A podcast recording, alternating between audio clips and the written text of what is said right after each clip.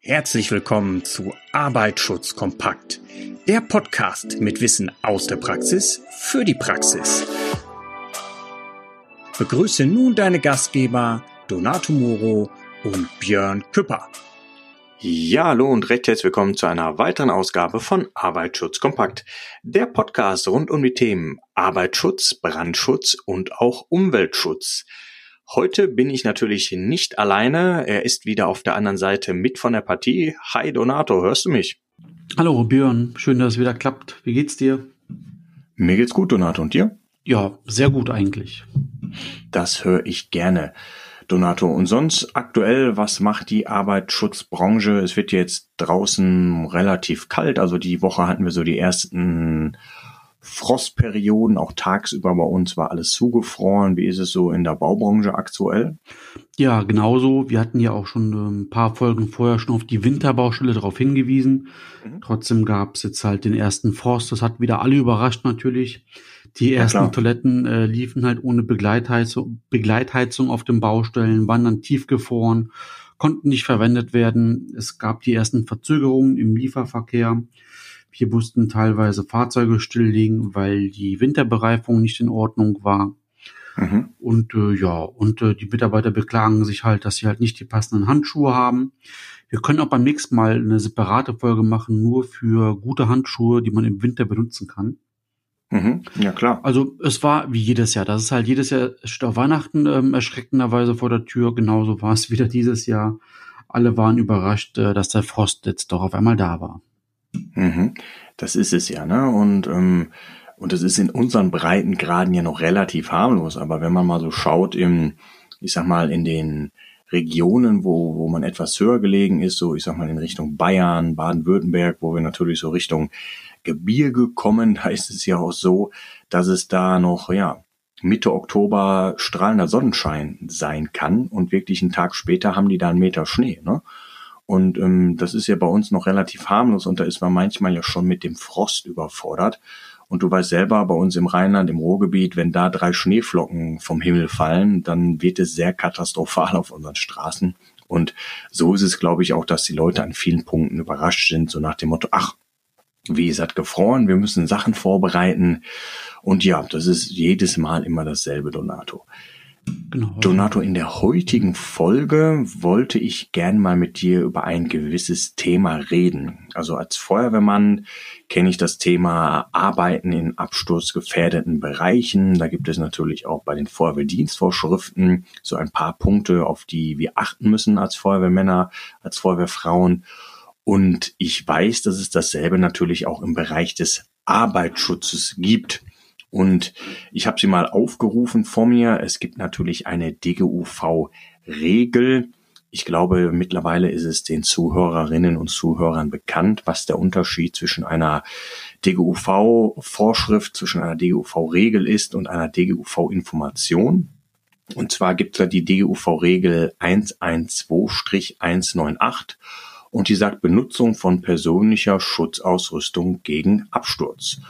Und da hast du angeboten, Donato, dass wir da heute in der Folge einfach mal drüber sprechen, oder? Ja, sehr gerne. Zumal ähm, bei einer meiner Baustellen letzte Woche musste ich halt komplett stilllegen, weil halt einfach nichts beachtet worden ist in Sachen PSA gegen Absturz. Mhm. Deswegen nochmal ein paar Hinweise von mir, auch für die Praktika. Auch wenn es immer schwer zu glauben ist, je nachdem auf welcher Baustelle man äh, gerade ist, dass es diese Regeln wirklich gibt. Nochmal zusammenfassend, was zu beachten ist würde ich hier gerne mal machen, rund um die Benutzung von PSA-GA. Also auch, auch hier nochmal, was heißt PSA-GA? Wir reden darüber immer so, äh, wäre es halt äh, ganz eindeutig, ist aber im Endeffekt ja eine Abkürzung. Mit PSA ist halt die persönliche Schutzausrüstung gemeint und GA ist halt hier der Hinweis, dass es hier gegen Absturz äh, sich handelt. Mhm.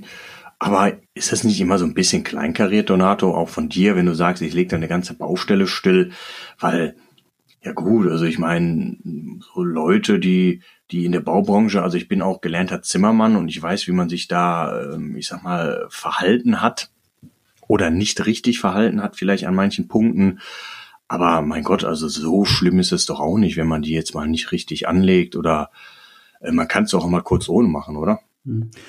Ähm, ja, kann man bestimmt bühren, ähm, nicht auf meinen Baustellen, aber das Problem ist einfach, ähm, ja, es gibt halt hier eine Rechtsgrundlage. Das ist halt mhm. ähm, im deutschen Recht ist die PSA Benutzerverordnung. Die ist ehrlich gesagt nicht sehr dick. Deswegen macht das hier Sinn, wenn man sich die EU-Verordnung ähm, dazu anschaut, das ist die, das ist die PSA-Verordnung. Mhm. Irgendwann beim Lesen wirst du feststellen, okay, oh, wow, PSA gegen Absturz fällt in römisch Kategorie 3.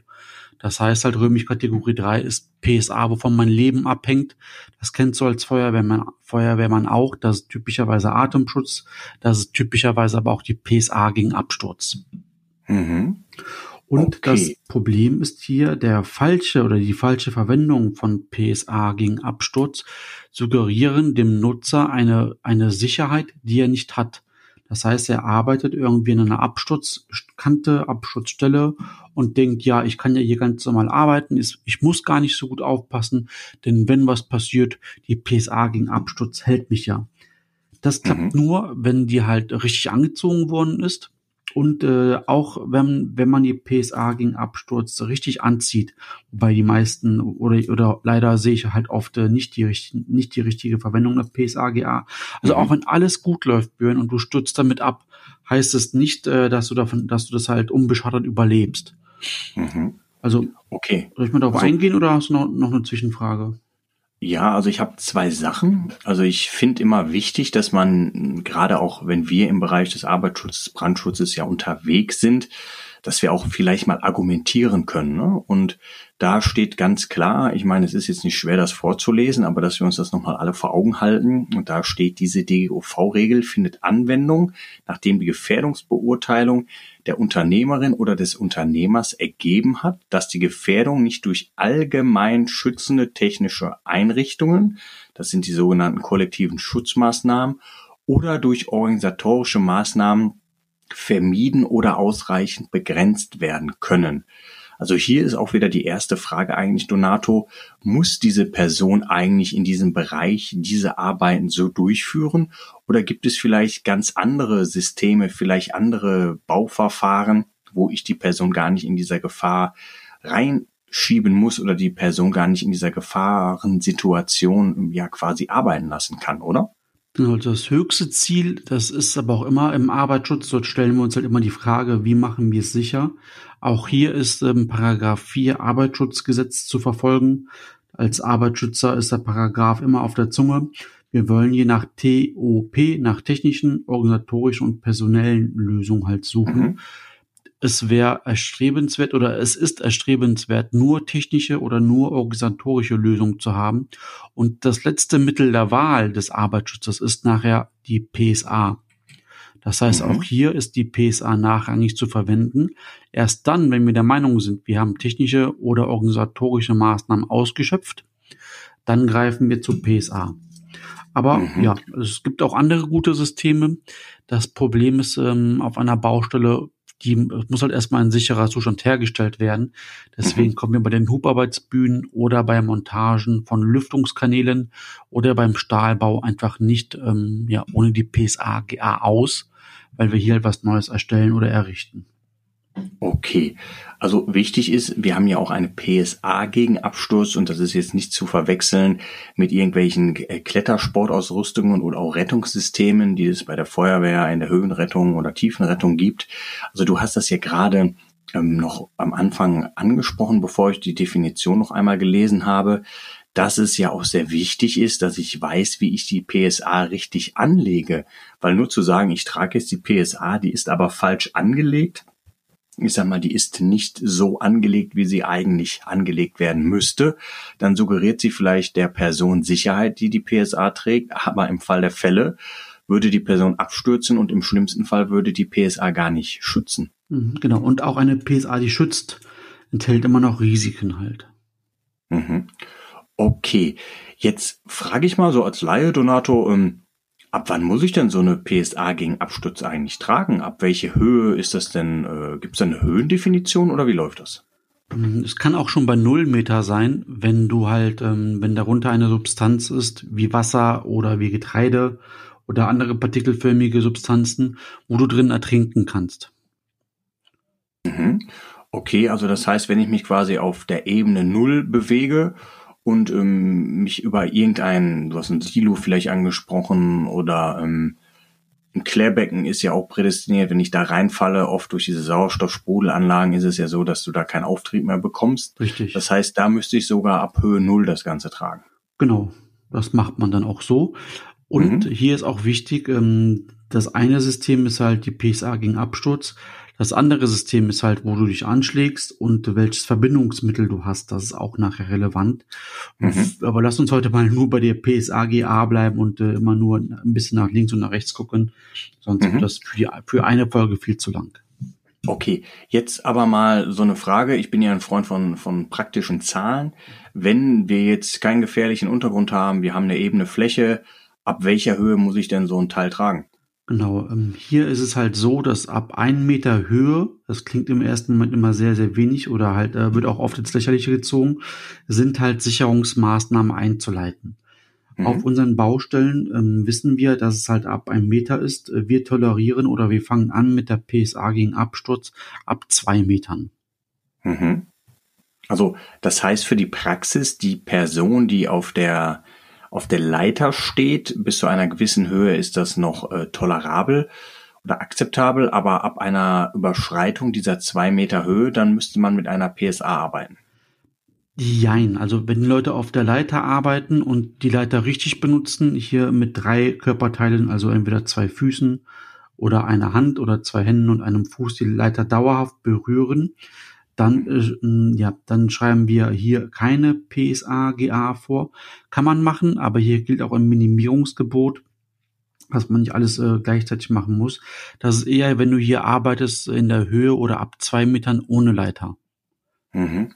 Okay, also ich sage jetzt mal so, wenn ich im Stahlbau tätig bin und ähm, ich habe eine Höhe von zwei Meter praktische Geschosse ist oft so zwei Meter und fünfzig und die Person möchte halt über diese Stahlträger laufen. In diesem Fall, äh, da müsste die Person eine PSA gegen Absturz tragen und natürlich auch sicher benutzen können, genau. richtig? Dort wird halt immer noch äh, dran gearbeitet. Man arbeitet auf der Höhe. Es fehlt äh, der Seitenschutz. Es fehlt halt alles noch. Es ist wirklich nur der Stahlbau ohne Gerüst, ohne Geländer. Dann ist halt hier die PSA gegen Abschutz zu tragen. Mhm. Worauf muss ich denn da jetzt achten? Weil wir haben ja auch viele Zuhörerinnen und Zuhörer, die natürlich als SIFA und eventuell auch als Sigiko unterwegs sind. Und ja, wie gehe ich denn da vor? Wo, wie schaue ich denn jetzt zum Beispiel? Wir, wir sind bei diesem praktischen Beispiel des Stahlbaus. Wie gehst du denn da vor, wenn da Personen anfangen, diese, zum Beispiel diese Stahlkonstruktion zu montieren und die haben jetzt keine PSA? Was, wie geht man in der Praxis vor, Donato? Äh, also, das ist ja schon ein krasses Beispiel. Wenn, wenn ich da jemanden erwische, ähm, ohne PSA gegen Absturz, das mhm. kommt genau einmal vor, dann bekommen die Leute eine gelbe Karte wenn das nochmal passiert bei derselben Person, dann werden die halt, äh, ja, dann müssten die halt gehen. Also das sind Personen, die sich offensichtlich nicht an Regeln halten wollen und mhm. die halt die Gefährdung oder die Gefahr auch selbst sich erkennen. Das ist halt, äh, ja, die Personen müssen halt gehen. Das geht nicht. Mhm. Und jetzt ist es ein vorbildliches Unternehmen und die Monteure kommen schon mit dieser PSA und die haben die jetzt vielleicht auch schon angelegt und sind da fleißig am Montieren. Achtest du dann auf irgendwas oder guckst du vom Weiten aus gut aus oder wie gehe ich denn dann vor? Genau, also wenn man ähm, dort nach Schema F arbeitet, was wir ja auch tun, denn wir Arbeitsschützer wollen uns, wollen uns das ja auch leicht machen. Mhm. Ich lasse mir erstmal ähm, den Nachweis zeigen von der Firma über die einzelnen Personen, dass sie hier eine praktische Übung gemacht haben. Das heißt halt ähnlich wie beim Atemschutzträgerkurs gibt mhm. es auch einen PSA-Tragekurs und der ist zwingenderweise genauso wie beim Atemschutz vorgeschrieben. Okay. Und das heißt, ja, die oder äh, ausführende Firma kann das jetzt vorweisen. Das Personal hat jetzt die Schulung erhalten, ist unterwiesen in dem Bereich. Gucke ich mir dann jetzt auch noch die Ausrüstung an? Muss so eine Ausrüstung überhaupt überprüft werden oder wie geht man davor? Genau, dazu komme ich gleich noch. Lass mich kurz was zu der praktischen Übung ähm, erzählen, Gerne. die zwingend erforderlich ist die letzte Baustelle, die, die wir halt stilllegen mussten. Deswegen dort gab es halt ein Riesengeschrei. Den gibt's aber immer wieder, Björn. Äh, da so sind die Leute halt einfach, wo steht's geschrieben, ganz kurz. Äh, erstens haben wir halt hier die PSA-Benutzerverordnung und die PSA-Verordnung auf EU-Ebene. Das ist staatliches Recht. Mhm. Jetzt ist es ja so in Deutschland, wir haben ja hier den Dualismus im, Arbeit, im Arbeitsschutz.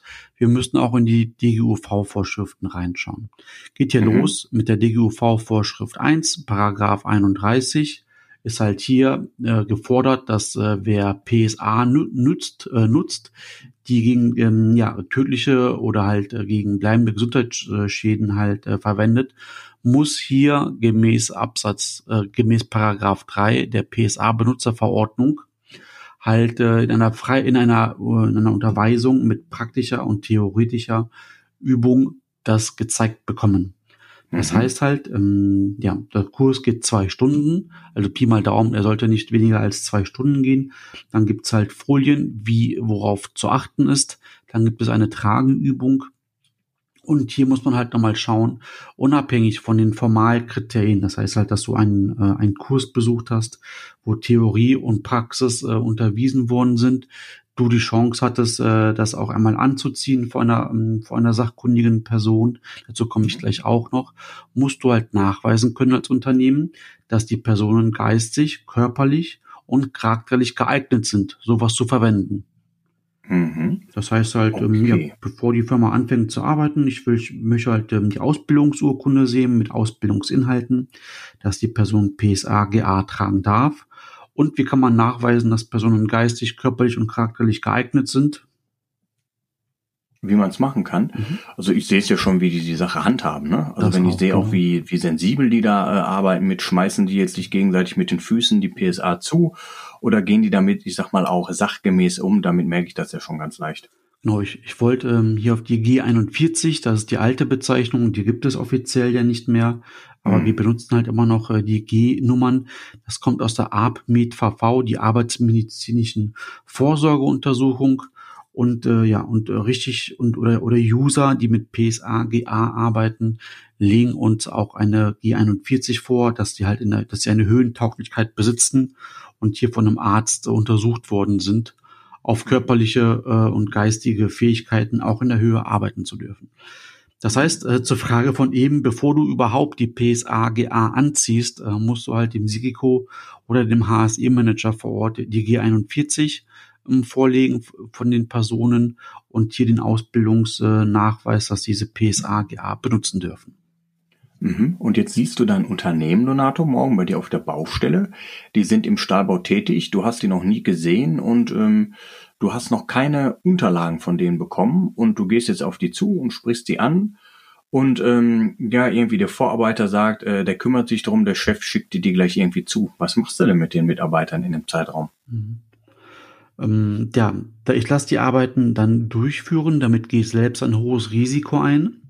Mhm. Ähm, sobald ich aber der Meinung bin, das sieht komisch bei denen aus, äh, die kaspern dort rum oder ähm, sieht halt eher nach Zirkus aus, werde ich die runterholen müssen. Offiziell mhm. müsste ich wirklich warten, dass ich die Unterlagen vorher gesehen habe. Mhm.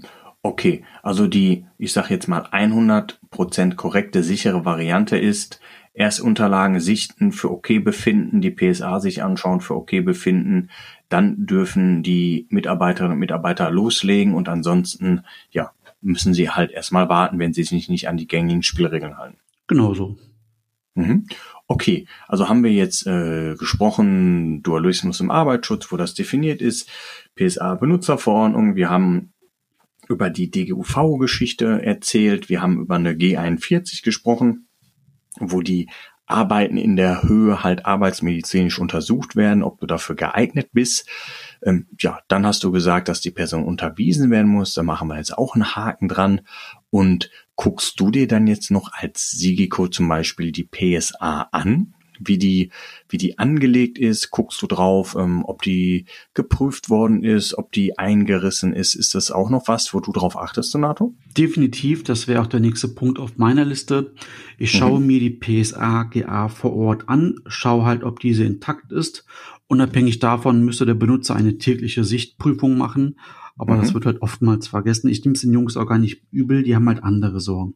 Deswegen, ich gehe halt hin, schaue mir die PSA, GA für die Leute an, das sind ja auch meine mhm. Schützlinge, und schaue mir halt das Prüfsiegel an, was drauf sein muss. Mhm. Ich mache mal eine kurze okay. Pause, ja, äh, um weil es jetzt spannend wird. Ich habe ich hab dir letzte Woche noch einen Gut gefunden. Du hast ja auf der PSAGA hast du ja so Zwangsangaben. Eine Zwangsangabe, die auch sichtbar sein muss, ist unter anderem auch äh, das Baujahr, wo diese hergestellt worden ist. Ich habe letzte mhm. Woche einen Gut gefunden, der wurde 2003 hergestellt und wurde dieses Jahr noch geprüft. Ja, und da mhm. wurde ich halt stutzig. Weißt du warum? Okay. Du meinst wegen der maximalen Benutzungsdauer oder? Genau deswegen. Das heißt halt, der Gurt ist von 2003. Die maximalste Dauer, wenn du den teuersten Gurt hast, Björn, liegt immer noch bei zehn Jahren. Das heißt halt, diesen Gurt hättest du 2013 vernichten müssen. Er war aber mhm. geprüft und er war im Einsatz und das geht gar nicht halt. Ja, also es geht wirklich nicht. Mhm.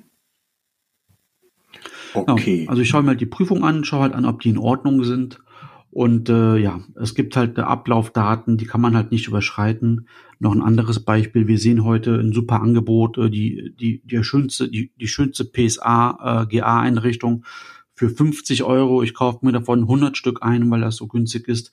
Ich kann die heute in acht Jahren mit einer hohen Wahrscheinlichkeit, auch wenn ich die nie benutzt habe, sofort in die Tonne kloppen. Die haben einfach okay. eine Beschränkung vom, ab dem Baujahr oder ab dem Herstellungsjahr, wo diese, was halt nicht zu überschreiten ist. Mhm. Okay, das hast du jetzt auch nochmal angesprochen und ist, glaube ich, ganz klar, wenn die natürlich defekt ist und es gibt ja ähm, zum Beispiel auch sogenannte Stoßfalldämpfer, die man äh, verwendet und da ist es ja auch so, dass es manche Schutzausrüstungssysteme gibt, wenn du da zum Beispiel einmal reingefallen bist, abgestürzt bist aus einer Höhe, dann muss man die eventuell sogar aussondern oder die müssen dann definitiv nochmal von einer sachkundigen Person geprüft werden. Genau, sollen wir noch kurz, ähm, haben wir noch ein paar Minuten, dann würde ich noch gerne kurz auf die sachkundige Person eingehen, wer das ja, ist. Ja, natürlich. Also ich würde sagen, wir haben ja jetzt sehr das, das Praktische angesprochen und lass uns doch noch zum Abschluss das Thema sachkundige Person ansprechen. Genau, also eine Prüfung muss halt erfolgen ähm, sofort vorerst in Betriebnahme. Das heißt, auch das überrascht die Leute immer wieder. Die legen mir halt eine Kaufquittung vor und ich frage halt nach einem Prüfsiegel. Das fehlt aber mhm. halt einfach. Vor der Erstinbetriebnahme äh, reicht eine übliche Sicht- und Funktionsprüfung von dem Vorgesetzten oder vom Bauleiter oder auch von mir aus äh, von deren Sicherheitsfachkraft. Geregelt ist das in der DGUV-Regel 112, 198, die du eben ähm, erwähnt hast. In ja. Verbindung, also I.V.M. So schreibt das dann der Jurist in Verbindung mit Paragraph 7 Betriebssicherheitsverordnung. Was hat jetzt die Betriebssicherheitsverordnung damit zu tun? Das Ding ist ein Betriebsmittel. Deswegen kommt hier mhm. auch wieder die Betriebssicherheitsverordnung zum Vorschein. Das heißt, mit Kaufquittung ähm, kannst du als Vorgesetzter halt die PSA GA selber prüfen. Trotzdem gehört da halt ein Siegel rein. Und als Prüfprotokoll kannst du halt hier dann ähm, ja, die Kaufquittung vorhalten. Auch diese prüfen wir regelmäßig, wie die Prüfprotokolle aussehen. Äh, es gibt halt den einen oder anderen Unternehmer, der einfach überall diese Sticker drauf tut, äh, die man sich hier überall kaufen kann, diese Prüfsiegel. Deswegen ist das mhm. Prüfprotokoll unbedingt vorzuhalten. Also auch hier, ich fasse es nochmal zusammen, du musst das Ding prüfen, auch wenn du es heute aus der Verpackung nimmst. Und nach zwölf Monaten, das ist die maximalste Prüfpflicht überhaupt, man darf auch gerne eher schon prüfen, muss diese durch einen Sachkundigen geprüft werden. Mhm. Sachkundig ist halt hier jemand, der sich mit der PSA GA besonders gut auskennt, aufgrund seiner Ausbildung, seines Lebenslaufs oder seiner beruflich äh, nahen Tätigkeit. Und er muss dazu einen Kurs belegt haben, gemäß des DGUV-Grundsatzes 112 906. Mhm. Dafür okay, also auch nochmal das ja. ähm, wichtig, dass du das angesprochen hast mit der, ich sag mal, befähigten Person. Ähm, das ist, glaube ich, nochmal so zum Abschluss die Abrundung, dass wir das auf dieser Ebene auch nochmal haben. Ansonsten würde ich sagen, Donato, haben wir, glaube ich, alle Informationen in dieser Folge versucht wiederzugeben. Haben es auch immer, mir ist wichtig, dass wir auch einen Praxisbezug herstellen. Ich weiß, du bist gerne jemand, der Paragraphen zitiert, mhm. aber wichtig ist mir auch immer, dass es in der Praxis ich sag mal, umgesetzt werden kann. Deshalb logge ich dich auch mal mit der einen oder anderen, ich sag mal, Fangfrage aus der Praxis. Aber so läuft ja das Leben. Und es nützt nichts, wenn die Leute das hier nur in der Theorie alles wissen, aber natürlich in der Praxis nicht anwenden können. Ansonsten, Donato, sag doch nochmal, wie man zu dir, zu mir, zu uns Kontakt aufnehmen kann. Genau, das ist eigentlich ziemlich einfach, dank der modernen Medien, die wir heutzutage haben. Es gibt halt unsere Homepage, dort gibt es auch Fotos und Videos und andere Beiträge von uns, von uns beiden mhm. oder wir mit, äh, mit anderen Interviewpartnern. Das ist die Homepage der sichere Mitarbeiter.com. Ansonsten fände ich das sehr schön. Ich glaube, du auch, wenn die Leute mit uns in unserer Podcast-Gruppe Arbeitsschutz kompakt auf LinkedIn interagieren. Hier kann man Positives genauso wie Negatives halt auch ähm, erwähnen. Wir leben ja auch von der Diskussion, wenn das jemand anders sieht. Auch das ist halt immer herzlich willkommen, eine Zweitmeinung. Und ja, das sind so die gängigsten Wege, wie man uns beide erreicht, glaube ich. Mhm. Genau, und uns würde das natürlich auch freuen, wenn du als Zuhörerin oder Zuhörer uns vielleicht auch eine Bewertung geben würdest auf den gängigen Formaten. Das gibt's ja Apple Podcast, Spotify, es gibt ja so viele Podcast Player oder Feed Anbieter mittlerweile und dort würden wir natürlich uns auch sehr freuen, wenn du uns einfach da ein ehrliches Feedback gibst in Form von einer Bewertung. Klar, eine 5-Sterne-Bewertung ist immer ganz toll und das hilft uns natürlich auch immer ein bisschen Reichweite zu generieren und da würden wir sehr, sehr dankbar sein. Ja, ansonsten würde ich sagen, Donato, für heute sind wir auch wieder durch und ich danke dir, dass du dir die Zeit genommen hast und ich wünsche natürlich auch den Zuhörerinnen und Zuhörern alles Gute. Bis zum nächsten Mal. Passt auf euch auf. Ciao. Tschüss. Das war es auch schon wieder für heute bei Arbeitsschutz kompakt. Wir würden uns freuen, dich bald auch schon wieder in einer neuen spannenden Folge begrüßen zu dürfen. Bis dahin, passe immer gut auf dich auf.